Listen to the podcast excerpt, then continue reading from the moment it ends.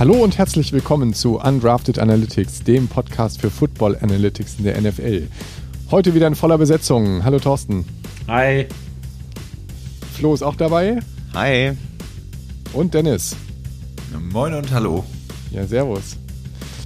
Wir haben heute ein Thema, das ich sag mal, vom äh, aktuellen Spielgeschehen ein bisschen weggeht. Ähm, wie ihr wisst, beschäftigen wir uns mit Analytics, aber wir sind ja nicht die Einzigen, sondern äh, da gibt es noch eine ganze Community von Analysten, die sich damit beschäftigen und ähm, das Ganze wird auch von der NFL gefördert. Und äh, klar hat natürlich auch die NFL insgesamt ein Interesse daran, ähm, ja, Datenanalysen zu fahren und die Teams damit zu versorgen. Und um das weiter voranzutreiben, gibt es verschiedene Methoden. Äh, und mit äh, einer dieser Methoden oder mit einem der Instrumente, die die NFL nutzt, um äh, das Thema Datenanalyse im Footballbereich weiter voranzutreiben, damit wollen wir uns heute beschäftigen.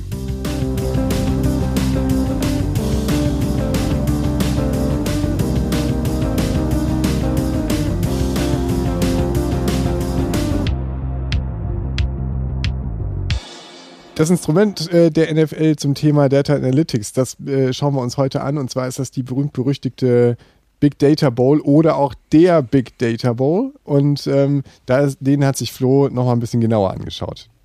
Ja, genau. Also in Anlehnung natürlich an den Super Bowl äh, gibt es dann auch den Big Data Bowl äh, oder die Big Data Bowl. Wir haben gerade selber hier diskutiert, wie wir das nennen wollen, aber nennt es einfach so, wie ihr es wollt und äh, ja, vielleicht weist uns darauf hin, wie man es jetzt genau nennt. Aber wie auch immer, äh, es ist ein sehr spannendes Konstrukt von der äh, NFL, um eben die Data Science Community so ein bisschen zu aktivieren. Und das gibt's jetzt schon seit einiger Zeit, äh, jedes Jahr im Herbst, so Ende September ungefähr. Ne?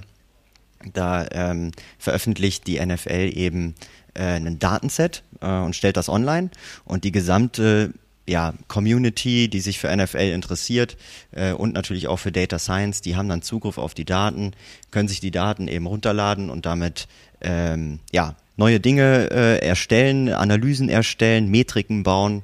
Aber das passiert nicht alles irgendwie so ziellos, sondern die NFL verbindet da halt auch immer eine, eine ganz bestimmte Fragestellung mit. Und so gibt's dann jedes Jahr eigentlich eine, eine verschiedene, äh, ein verschiedenes Fokusthema. Äh, letztes Jahr war es zum Beispiel dann die Defensive Players, die man sich genauer anschauen sollte. Werden wir, glaube ich, später auch nochmal kurz drauf eingehen. Ähm, aber das einfach nur kurz vielleicht zur Einordnung. Es gibt dann auch zwei Kategorien, wo man teilnehmen kann. Einmal die College-Kategorie und einmal die Open-Kategorie, wo dann eben ja alle teilnehmen können. Ja, und äh, ja, wo man dann an so einer Competition eben auch teilnehmen kann. Da gibt's dann auch meistens eine Jury, die sich das ganze Thema dann auch anschauen, was da eben produziert wird und das ganze Thema dann auch äh, quasi bewerten, was die Data Scientists dann abgeliefert haben.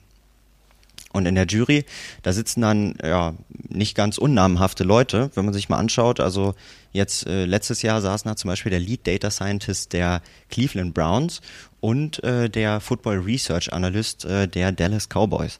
Also das ist schon eine, eine ganz gute Besetzung da, die sich halt auch wirklich die Ergebnisse anschauen, äh, nach äh, inhaltlichen Bewertungskriterien überprüfen äh, und dann eben auch auszeichnen.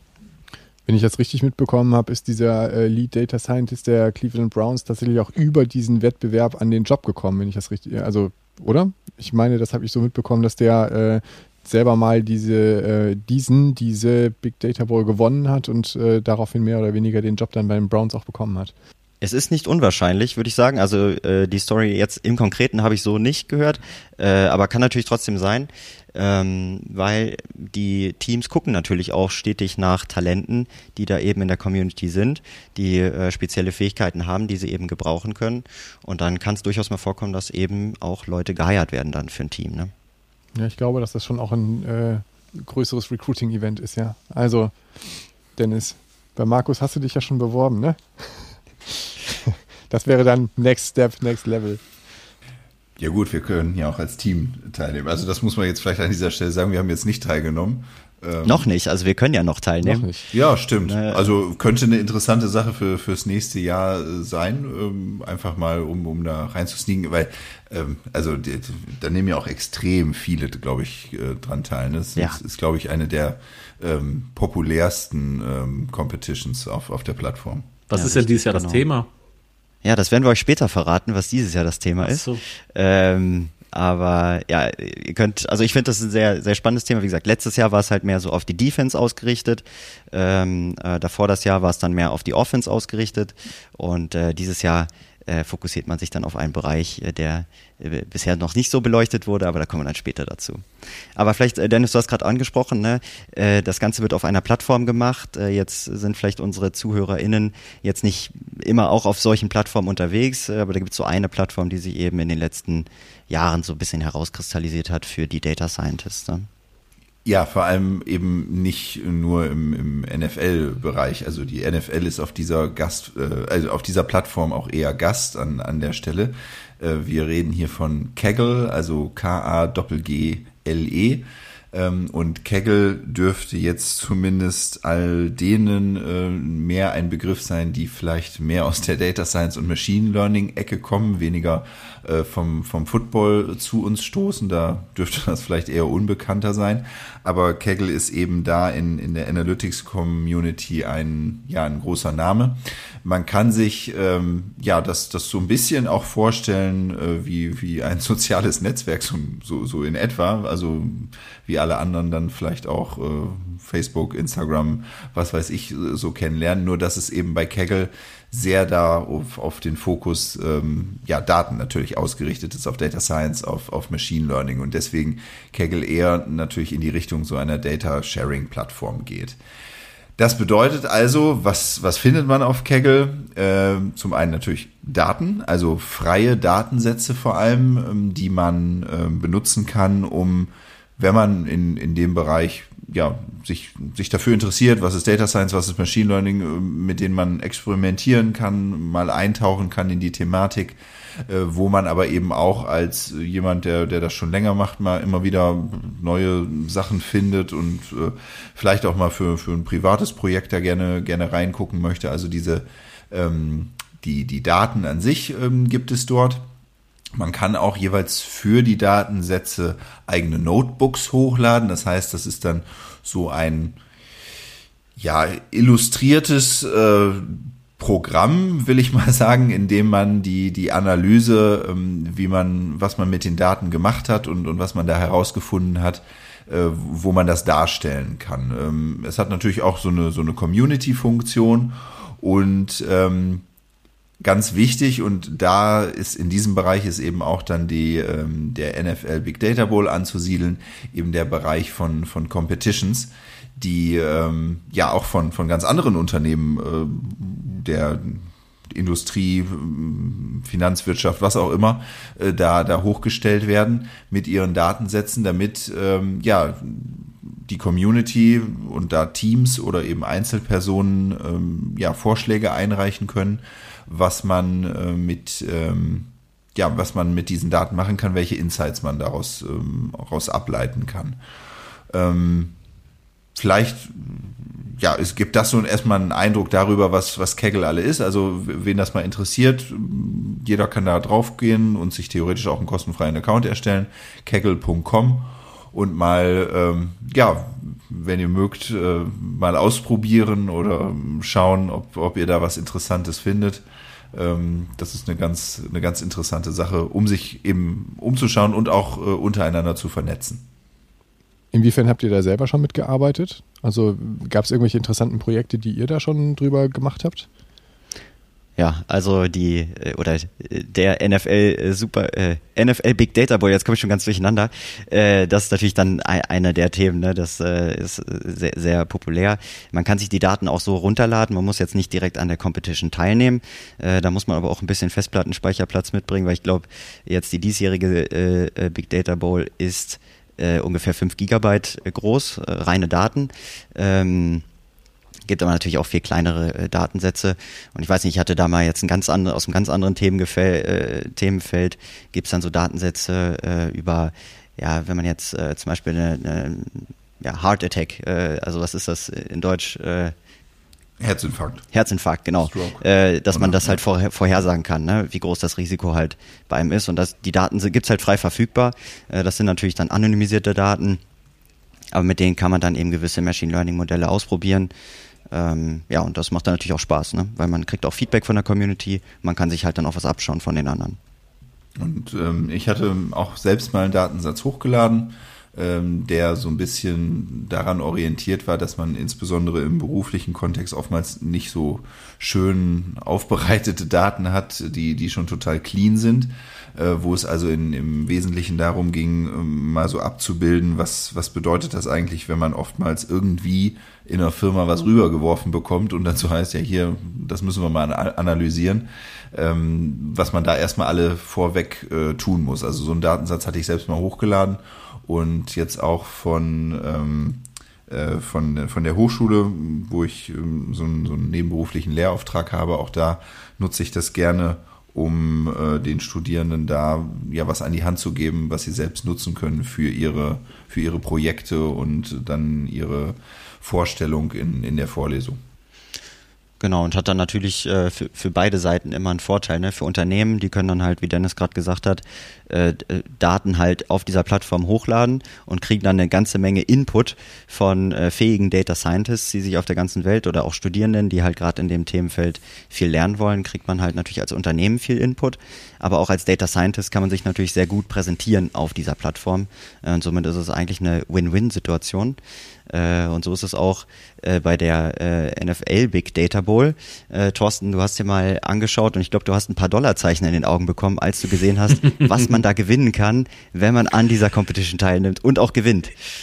Ja, also der ähm, Gewinner äh, der Competition, der, der bekommt bis zu, oder der bekommt, nicht bis zu, der bekommt 100.000 Dollar. Und äh, jetzt habe ich gerade schon, während du gesprochen hast, habe ich mir schon versucht, den Datensatz zu ziehen hier, äh, um dann äh, den reinzuspielen, weil irgendwie bin ich jetzt schon angefixt, ne? ja, so weil auch wenn man wie, wie lang was? Wie lang läuft's noch? Bis Januar. Äh, ich muss mir einen Account erstellen. Ich habe keinen Account bei Kegel. Das, das, daran scheitert es gerade. Und ich habe gerade mal gesehen, der ähm, Flo hat auch recht. Das ist, äh, man hat da so Tracking-Daten von 2018, 19, 20.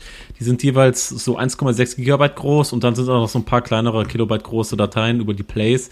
Aber äh, ich werde mir die gleich noch. Äh, am Schluss werde ich mir die, werde ich die noch schnell einpflegen in unsere Datenbank und dann können wir auch mal loslegen. Weil nicht nur der Gewinner, der kriegt 100.000 Dollar, man, man das haben wir eben auch schon erwähnt, die Anerkennung und gegebenenfalls äh, äh, werden ja dort von dort auch Leute eingestellt äh, in die in die äh, vielleicht bei den Teams auch selber als Data Scientisten. Ist jetzt bei uns vielleicht ein bisschen äh, weiter weg, weil wir auf einem anderen Kontinent wohnen, leben, aber ähm, das ist für die für andere Teilnehmer ganz interessant. Das hat man eben auch schon mal erwähnt, dass gegeben, also das ein paar, ich glaube der Gewinner von irgendwann mal, der ist ja jetzt auch bei den Browns irgendwie, der da Data Scientist oder Lead Data Scientist sogar. Ja. Und, äh, 6. Januar habe ich gerade gesehen, ist, ist die Deadline. Ja, das, das schaffen wir noch. ja, genau. Neben dem Podcast. In, Überhaupt kein in, Problem. In einer, in einer, ja, genau. ja, das, ich meine, das Coole ist ja, wir könnten da gegebenenfalls auch das so, so, so als Subthema äh, reinnehmen, ne? Und dann auch hier ähm, euch davon berichten, von dem, von dem Fortschritt. Wenn das natürlich zu viel, ich kenne das Thema noch nicht so richtig, das wollten wir gleich drauf eingehen. Äh, wenn das zu viel wird, dann ähm, ist es jetzt ja, ein bisschen knapp. Thorsten, halt du bist ganz neugierig, äh, was es da geht, damit du direkt wahrscheinlich heute noch anfangen kannst. Ähm, ja, aber vielleicht, um es mal auch ein bisschen anfassbarer zu machen, was ich jetzt, äh, was da jetzt, was man da tatsächlich erwarten kann, ja. Äh, und ich habe mir jetzt mal angeschaut, was letztes Jahr äh, eingereicht wurde und auch gewonnen hat. Und das fand ich schon sehr cool. Also wie gesagt, letztes Jahr ging es halt um die Defensive Player und die Analyse derer, äh, Performance äh, im, im, aus den Jahren davor. Und ähm, da hat man quasi dann Spieldaten bekommen ähm, von ja, Tracking-Data von, von allen Spielern. Und die haben sich halt damit auseinandergesetzt, um halt eine Man-Coverage von der Zone-Coverage zu unterscheiden und dann halt Spieler einzuranken, wie sie sich vor einem Pass verhalten haben. Das heißt also, wie viel ähm, Abstand haben sie äh, dem gegnerischen Receiver er, erlau erlaubt und äh, wie haben sie sich nach dem Passabwurf äh, eben verhalten. Und da konnte man die Spieler dann eben ganz gut ranken. Äh, als Beispiel, um da mal ein paar Namen zu nennen, also Marlon Humphrey, der hat sowohl in der Man-Coverage als auch in der Zone-Coverage super performt. Ähm, spielt er, glaube ich, bei den, bei den Ravens.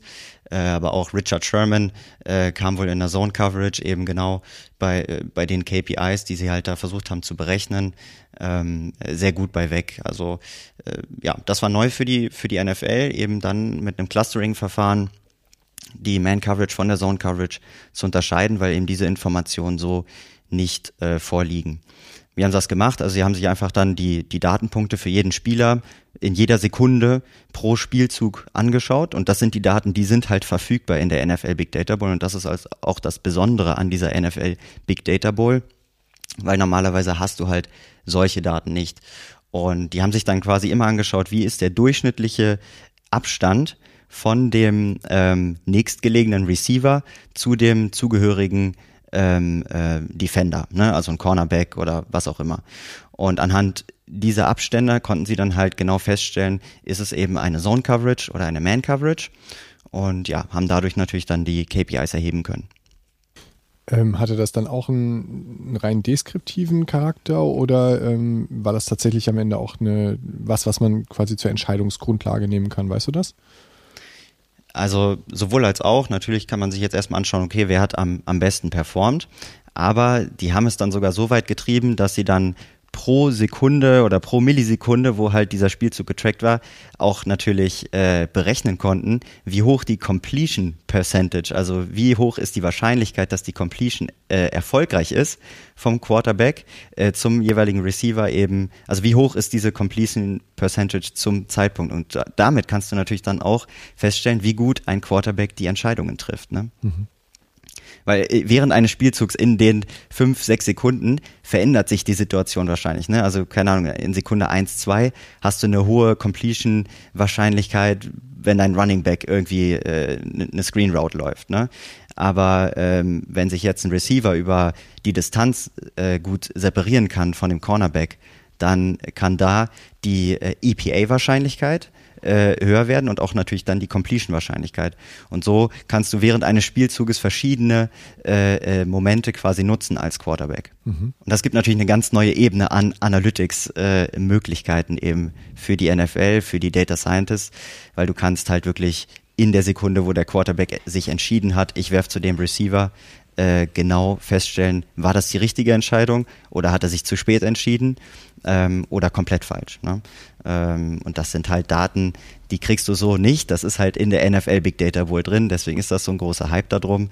Da hast du die Tracking Data äh, von den jeweiligen Spielern, äh, sogar von dem Football. Also du siehst auch zu jeder Zeitpunkt, wo halt der, wo halt der Football ist. Äh, und äh, gibt natürlich daher eine Menge Potenzial für Analysen. Kommen wir zu unserer ersten Two-Minute-Warning. Halbzeit. Genau, dann schauen wir mal auf die Begegnungen. Also, wir haben die Chicago Bears bei den Detroit Lions. Jetzt kommt er wieder, äh, pendelt er sich wieder ein, der Simulator. Die Lions mit 71 Prozent. Also, ich würde es ihnen gönnen. Ja, und also irgendwann müssen die ja auch mal gewinnen, oder? Also ich meine, man ja. muss nicht, aber. Frag mal in Cleveland an. Also. Aber vielleicht wird es ja diesmal was. Mal schauen. Okay, Raphael glaubt daran. Ich glaube daran. Ganz fest. Sehr schön. Gut, die zweite Begegnung. Die Las Vegas Raiders bei den Dallas Cowboys. Cowboys mit 56 Prozent. Dann die Buffalo Bills bei den New Orleans Saints. Bills mit 63 Prozent. Und dann der Big Ben in Cincinnati. Die Cincinnati Bengals mit 54 Prozent. Oh, und jetzt wird spannend. Jetzt haben wir die Bucks gegen die Colts. ja, Colts mit 58 Prozent. Ja, komm, nehme ich einen Timeout. also, ja. Die Buccaneers machen das. Ja, also ich bin auch gespannt, äh, wie es läuft. Ja. Gut, dann haben wir die Jets bei den Texans. Jets mit 59 Prozent. Die Atlanta Falcons bei den Jacksonville Jaguars. Falcons mit 53 Prozent. Also ganz ehrlich, ne, es ist ja schon ein Armutszeugnis, dass der Simulator hier nur 53 Prozent für die Falcons ausgibt. ja, die Erwartungen sind nicht so hoch, ne? Aber gut. Und dann haben wir noch die Panthers in Miami bei den Dolphins. Panthers mit äh, 52 Prozent. Genau, es stellt sich natürlich so ein bisschen die Frage, ähm, gerade wenn man, also du hast ja gerade gesagt, Thorsten, du lädst dir hier äh, die Daten runter und das sind irgendwie mehrere Gigabyte. Ähm, was für Daten sind das denn eigentlich, beziehungsweise wie entstehen die eigentlich? Wo, wo kommen die alle her? Also das ist, ich erzähle jetzt mal ein bisschen was zu der Technik, also wie die, wie die Daten aufgezeichnet werden, weil wir haben hier wirklich äh, äh so, so Player-Tracking-Daten äh, und die werden quasi äh, in, im Milli, Millisekundenbereich werden die aufgezeichnet und das bei jedem Play. Und ähm, das Interessante ist hier, dass die NFL seit äh, 2013 äh, in die Shoulder Pads der Spieler äh, sogenannte RFID-Tags äh, verbauen. Das sind ähm, quasi so äh, Radio Frequency Identification, so, so, so, so, nennt man das. Das ist quasi so ein, so ein passiver Chip, der dann einfach da sitzt. Der braucht auch keine Batterie und nix. Der wird dann von außerhalb äh, über so ähm, Antennen, sag ich jetzt mal auf äh, ganz einfach ausgedrückt, werden die stimuliert. da sind dann einige draußen verteilt. Äh, Im Fachjargon nennt man das auch Ultra-Wideband Receivers. Äh, davon sind auch 20 äh, bis 30 äh, drumherum. Die stimulieren dann diese Tags und die senden dann quasi äh, meistens einfach nur so eine, so eine ID zurück, damit ähm, äh, die Sender wissen, äh, welcher, welcher Chip das denn nachher ist. Und ähm, das wird auch seit 2017 ähm, wird äh, das wird dann auch der Football selber getaggt.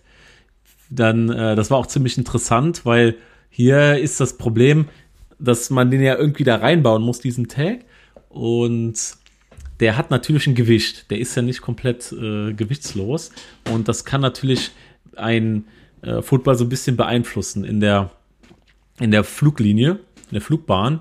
Und äh, da haben die den äh, ziemlich ausführlich testen müssen und sind dann äh, zu einem Entschluss gekommen, wo die äh, quasi äh, jetzt ein, ein Verfahren haben, das relativ ähm, ja nicht in, invasiv, sage ich jetzt mal, da äh, irgendwie eingreift und das auch nicht beeinflusst, wie der, wie der Ball fliegt. Und seit 2018 ist es auch so, dass jedes Team alle Daten, alle verfügbaren Daten erhält. Vorher war das nämlich nur so, dass die Teams selber nur ihre Daten bekommen haben. Also das heißt, jetzt wird das auch ziemlich geteilt, wird das auch stark geteilt zwischen den einzelnen Teams. Und ähm, ja, das erhöht natürlich diese ganze, den ganzen Druck da auch. Äh, dass jetzt quasi alle auf einem Level sind, die ganzen Daten zur Verfügung haben. Da können die ganzen Data Scientisten sich jetzt aus, äh, austoben und Modelle bauen und gucken, ob die da irgendwelche Insights draus gewinnen können, irgendwelche, äh, ob die Playbooks da angepasst werden könnten, gegebenenfalls. Wer weiß, äh, was da alles getrieben wird hinter den verschlossenen Türen. ähm, ja, also so viel zu dem eigentlichen Erheben. Wir haben zu der, zu der Technik selber, ich weiß nicht, wen das interessiert. Ich hatte ja eben schon gesagt, dass die RFID-Tags quasi äh, stimuliert werden von äh, den Ultra-Wideband-Receivers, also von diesen, von diesen Senderantennen, die am, am Spielfeldrand mehr oder weniger sind. Äh, diese 20 bis 30 Stück, die ähm, äh, versuchen dann über so eine Art Triangulation, äh, ich glaube zehnmal pro Sekunde war das, äh, rauszufinden, welcher Tag sich wo befindet. Und das können die auch ziemlich genau feststellen. Das heißt, äh, dadurch brauchen die auch so viele Sender, um dann auch die Position genau zu bestimmen. Das ist so ein bisschen ähnlich, also man kann es nicht direkt vergleichen, aber so ein bisschen ähnlich wie bei GPS. Da hat man ja auch ganz viele Satelliten, die, äh, um die Positionsbestimmung zu vereinfachen, äh, ist eine andere Technik, weil die Satelliten da senden und man empfängt, aber kann es so grob vergleichen, damit man sich ein bisschen vorstellen kann. Und ähm, das ist auch relativ interessant, dass wir hier äh, circa ähm, 250 Geräte für äh, dafür braucht, um diese ganzen Sachen zu tracken. Und ich finde, das ist schon eine äh, ne, ne, ne Hausnummer. Und äh, nachher, wenn man dann diese ganzen Daten erhoben hat, dann kann man die auch so ein bisschen aufbereiten und dann ähm, lässt sich nämlich dann auch die Position, die Geschwindigkeit und die Beschleunigung bestimmen. Und daraus kann man natürlich äh, wie eben schon erwähnt, auch einige Insights gewinnen. Wo findet man denn diese Daten? Sind die frei verfügbar oder ähm, behält die die NFL für sich oder teilt die die mit den Teams oder wo, wo liegen die Daten? Das habe ich ja gerade gesagt. Also die haben äh, seit bis 2018 war das so, dass die ich habe es vielleicht ein bisschen verschluckt. bis 2018 war das so, dass die Teams selber nur die Daten bekommen haben, also ihre eigenen Daten und danach wurden, werden die auch geteilt. Also die ganzen Teams bekommen die. Ich weiß auch nicht, ob man die irgendwie sich kaufen kann. Ich meine, das habe ich mal irgendwo gehört. Dennis, kannst du da was zu sagen? Ich weiß es gar nicht. Äh, ist irgendwie so ein Premium-Zugang gibt es wahrscheinlich eher nicht, ne? Wüsste ich jetzt nicht, dass man diese Daten irgendwo einkauft. Aber wenn das jemand da draußen weiß, äh, sollen, sollen sie es uns gerne sagen. Am besten noch eine Überweisung beilegen, damit wir die direkt einkaufen können. Ja, aber dafür müssen wir erstmal ein bisschen Sponsoren hier haben, ne? die uns dann hier ein bisschen in die Arme greifen. Weil ich weiß ja nicht, die werden wahrscheinlich schon günstig sein. Ja. Genau. Ja, äh, was ich noch, was ich noch sagen wollte zu der Ausstattung, ne, was du erzählt hast mit den äh, Receivern da und also mit äh, ist jetzt keine NFL, ist jetzt keine äh, neue Spielerposition, die wir hier benannt haben. Also der Wide Receiver ist eine NFL-Position, die Ultra Wide Receiver ist eine technische Komponente. Äh, nur um das nochmal kurz klarzustellen. Guter Aber, Hinweis. Äh, genau, ne, dass wir hier keinen verwirren. Ähm, aber ich finde es trotzdem immens, welchen Aufwand die NFL pro Spiel betreibt. Ne? Das ist jetzt nicht irgendwie an einem mhm. Spieltag im Einsatz, sondern da sind 250 Geräte, die halt arbeiten pro Spiel im Einsatz. Und ja, ähm, wir haben es äh, euch schon erzählt, was da alles getrackt wird. Das braucht natürlich eine gewisse Infrastruktur. Ich habe es gerade auch nochmal übersetzt. Also diese Ultra Wideband Receivers, die äh, heißen auf Deutsch Ultra Breitband Technologie. Ne?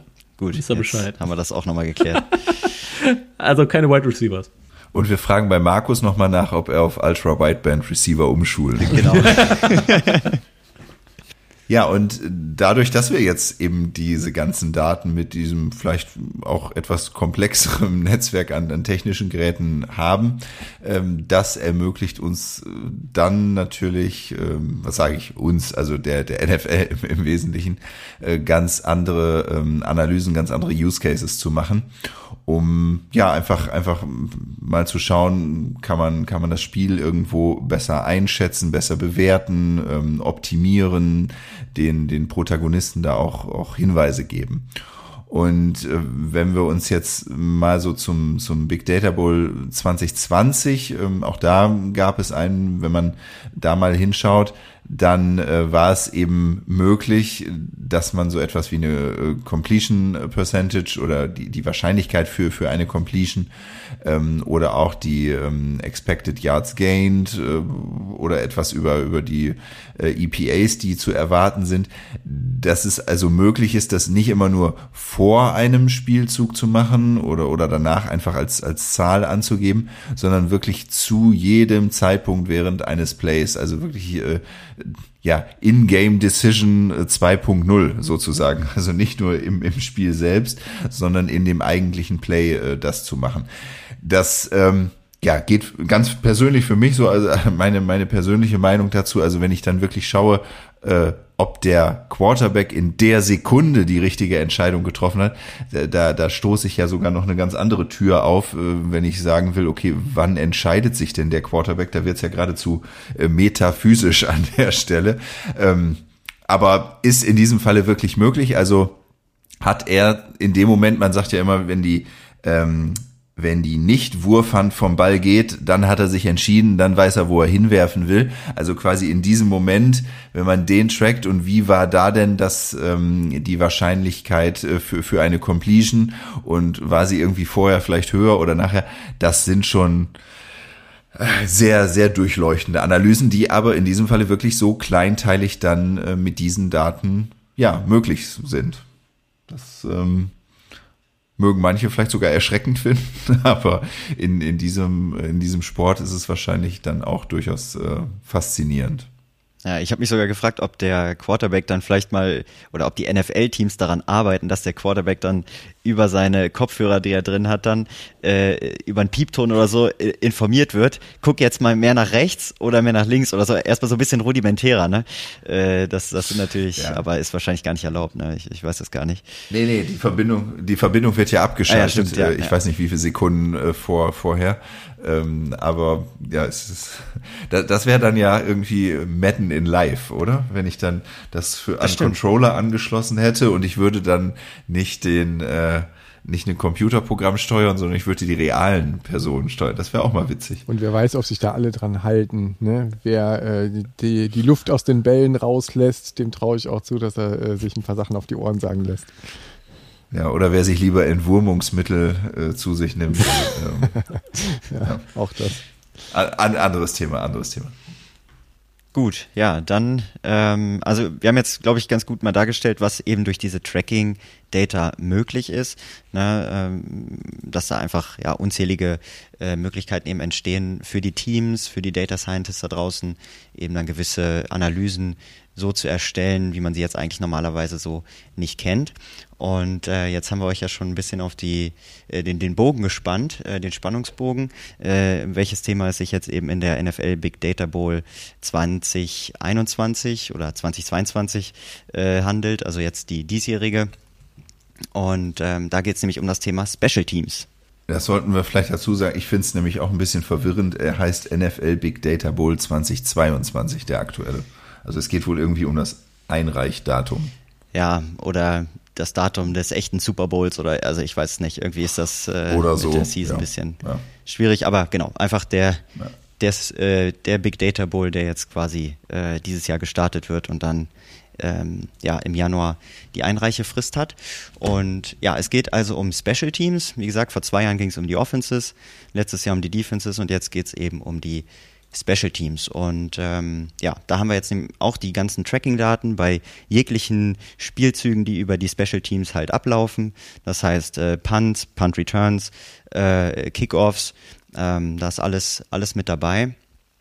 Und äh, dadurch, dass wir eben so detaillierte Daten haben, können wir jetzt eben ähm, ja auch für die Special Teams solche detaillierten Analysen machen. Ich bin sehr gespannt, was die ganzen äh, Data Scientists äh, da abliefern werden und äh, bin auch gespannt, was dann nachher der Gewinner präsentieren wird.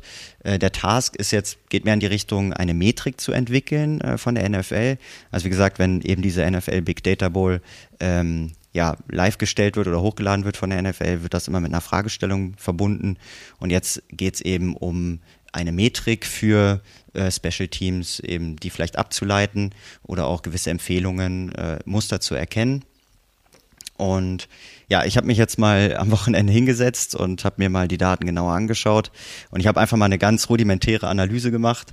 Ähm, einfach mal, um, um auch euch als ZuhörerInnen den, den Eindruck zu geben, was kann man in, aus den Daten so ungefähr rauslesen. Und habe mir mal die Punts angeschaut von den Teams und äh, die Kickoffs. Das sind dann die zwei Grafiken, die ihr dann auch bei Social Media finden könnt und habe dann mal äh, die Teamfarben äh, oder ja den Teamnamen eben auf dem Footballfeld da platziert, wo im Median äh, der Punt oder dann der Kickoff, je, na, je nachdem welche Grafik ihr euch eben anschaut, ähm, äh, landet. Ne?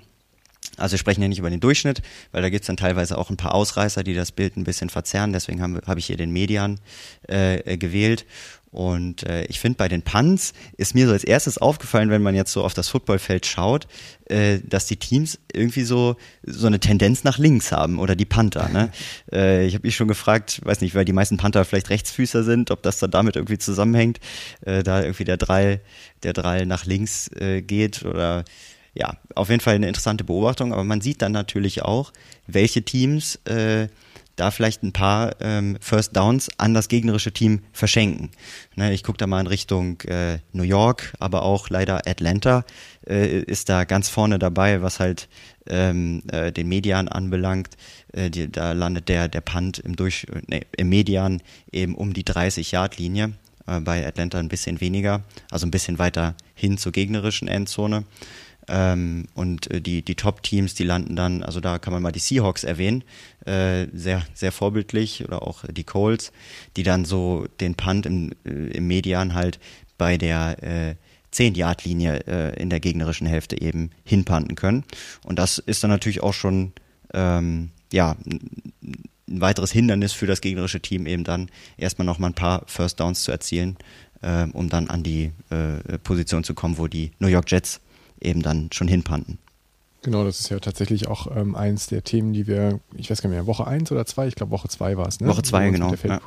mit der, Feldposition beschäftigt haben, ähm, dass das eben absolut relevant ist. Ne? Ähm, insofern äh, die, die Bedeutung von Special Teams äh, ist nicht zu unterschätzen und wird ja sicherlich auch mit dem Big Data Bowl dieses Jahr äh, einfach nochmal unterstrichen. Ne? Und ähm, ja, das kann man eigentlich da ganz gut sehen. Und äh, freut mich natürlich, dass die Seahawks mal wenigstens in einer Kategorie ganz weit vorne sind. Und äh, im äh, Mr. Dixon haben wir da ja auch wirklich einen guten, ähm, der dieses Jahr auch schon einen spektakulären Doppelpunt hingelegt hat. Genau. Ja, was man dazu ja. vielleicht noch sagen muss, sind, äh, dass es eben die 2020er Daten jetzt hier sind, äh, die halb, äh, halt in der NFL Big Data Bowl sind. Man könnte das jetzt auch nochmal für 19 und 18 nochmal machen, aber ähm, ja, für 21 gibt's da halt noch leider keine Daten. Äh, deswegen äh, ist das noch der 2020er Stand. Ähm, aber gibt vielleicht trotzdem schon mal ganz guten Aufschluss, äh, wo sich dann der Punt Receiver oder so positionieren, positionieren muss, um den Ball dann eben zu bekommen oder eben auch nicht. Ne? Und ich freue mich wieder über Johnny Hacker. Ich mag den. Bei den Rams. Ja, die sind auch gut dabei, ne? Ähm, ja, ja, ja, ja, der ist echt gut diesen, diesen Linksdrall, den finde ich äh, auch echt interessant. Also, dass das so bei den Punts nach, nach links geht, ist schon, also wirklich interessant. Klar versuchen die, äh, wenn möglich, ja auch an der gegnerischen 2, 3, 5 Yard Linie den Ball dann out of bounds zu setzen, was ja bei ähm, Kickoffs schwieriger ist, aber da kommen, da kommen wir gleich äh, hin, was heißt schwieriger, äh, nicht so vorteilhaft ist, aber da kommen wir ja gleich zu. Ähm, aber warum das dann wirklich linkslastig ist, also das, die Theorie mit den Rechtsfüßern, die, die finde ich interessant. ob, das, ob das wirklich so ist. Ja. Zum Beispiel auch, ob im Fußball der Abschlag eines Torhüters, ob der bei Rechtsfüßern auch eher auf der linken Seite des Feldes landet oder ob die das äh, ähnlich gezielt machen. Gut, es ist eine andere Bewegung, ein anderer Bewegungsablauf, eine andere Technik, aber ja, man kann sich das schon so ein bisschen vorstellen. Ja, das stimmt schon. Ne? Also mir würde jetzt auch erstmal so spontan keine, keine andere Begründung einfallen, ne? außer jetzt die, die anatomischen Gegebenheiten. Ähm, aber ja, vielleicht habt ihr da draußen ja noch ein paar Ideen, woran das liegen kann. Ähm, ich fand es auf jeden Fall auch, auch sehr interessant, was sich da abzeichnet. Ähm, bei den Kickoffs hingegen, da lässt sich das jetzt nicht wirklich äh, so ablesen, wie jetzt, äh, zumindest nicht so deutlich wie bei den Punts. Ja, der, der Median, der geht auch ganz leicht in die Tendenz nach links, äh, aber man merkt halt, dass die ähm, ähm, ja, Kicker hier halt schon versuchen, eben äh, Spielfeld zentral äh, zu kicken und dann sind auch die meisten Teams so im Median zwischen 0 und 5 Yards. Ne? Also das ähm, finde ich schon äh, sehr eng beieinander äh, gegroupt. Im Gegensatz jetzt zu den Punts, was wir da halt gesehen haben. Es gibt ein paar Ausreißer, wie jetzt zum Beispiel Washington. Die kicken den Ball äh, immer so median an, an die 8-Yard-Linie äh, und Tampa Bay ähm, ja, ist anscheinend äh, eher dafür gemacht, eben einen Touchback äh, zu kreieren und äh, sind dann da, glaube ich, bei minus 1, minus 2 Yards. Ja, aber ganz klar, dass die Kickoff-Kicker darauf achten müssen, hier äh, in, der, in der Mitte zu bleiben, um nicht den ähm, Kickoff out of bounds zu riskieren und damit einen Start an, an der 40-Yard-Linie. Das sieht man hier dann doch sehr deutlich im, im Verhältnis zu den Punts. Seahawks sind Median, Durchschnitt. Genau. Ja. Gibt Schlimmeres. Und Tampa Bay, der Kicker hat einfach irgendwie zu gut gefrühstückt oder so, ne? Ja, das stimmt, ne? Washington müsste mehr frühstücken, also der ein bisschen zu kurz.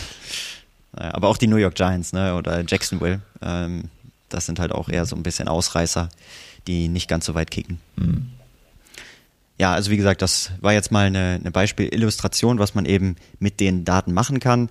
Man könnte jetzt natürlich, das, gut, jetzt ist das ein bisschen mehr in die deskriptive Richtung, man könnte das jetzt natürlich auch ein bisschen mehr äh, in Richtung Vorhersagen äh, äh, treiben, man könnte eine Metrik daraus entwickeln.